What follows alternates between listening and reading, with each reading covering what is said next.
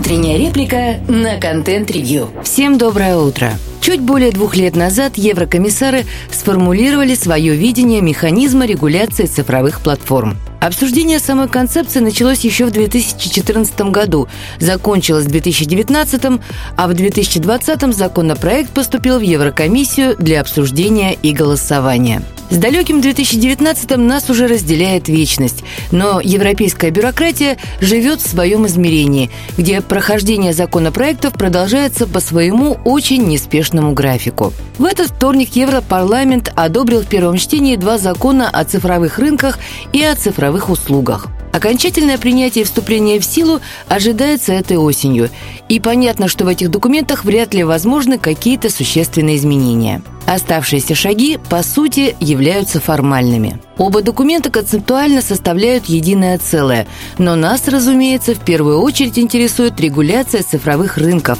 так как она предполагает ряд технических изменений. Цифровые рынки в данном случае – это прежде всего магазины приложений Google и Apple. В новых правилах центральной является концепция так называемого гейткипера, то есть компании, которая оказывает сильное экономическое влияние на внутренний рынок ЕС, вовлечена в большое количество посреднических действий и обладает устойчивым и прочным положением на рынке. К слову сказать, все эти критерии неплохо формализованы. Например, количество пользователей или количество фискальных периодов, которые дают основания признать устойчивое положение или существенное влияние. Как только компания получает соответствующий статус, то у нее есть полгода, чтобы обеспечить соответствие своей платформы пяти ключевым требованиям. Во-первых, пользователи должны иметь возможность штатно устанавливать сторонние приложения или даже магазины приложений.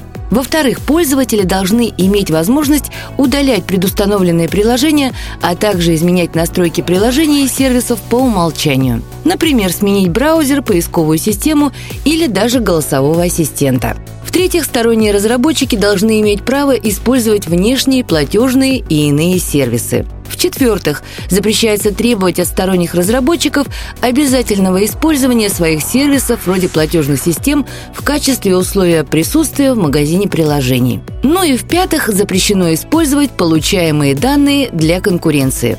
Условно говоря, это запрет на фокусы в стиле Амазона, который сперва собирает данные о продажах, а потом выкидывает поставщиков оригинального товара с платформы и подсовывает вместо него свой аналог. Ситуация крайне интересная, потому как тут тесно переплетаются и технические, и политические аспекты. В этом плане в США есть большая определенность. Там и механизмы достижения компромиссов понятны, и рычаги давления тоже. Как известно, в свое время Microsoft утверждала, что Internet Explorer – неотъемлемая часть операционной системы, но у Федеральной торговой комиссии нашлись способы отделить не только ныне покойный Internet Explorer, но и порвать саму Microsoft на две части – Инструменты давления у ЕС скромные и, по сути, сводятся к оборотным штрафам. Но напрашивающиеся параллели проводить тоже не стоит.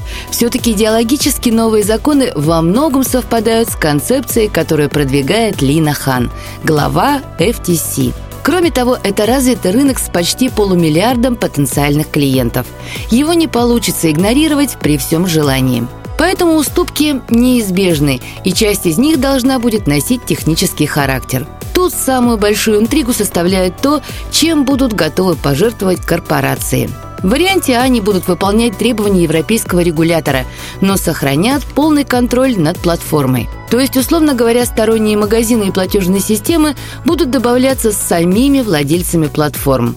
Механизмы загрузки, цифровые подписи и прочее останутся в руках корпорации. Просто они приоткроют калитку для гостей.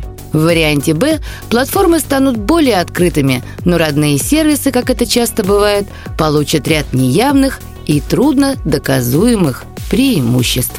Слушайте наши подкасты на Spotify, Яндекс Музыки, в Google и Apple подкастах. Всем хорошего дня. Пока-пока.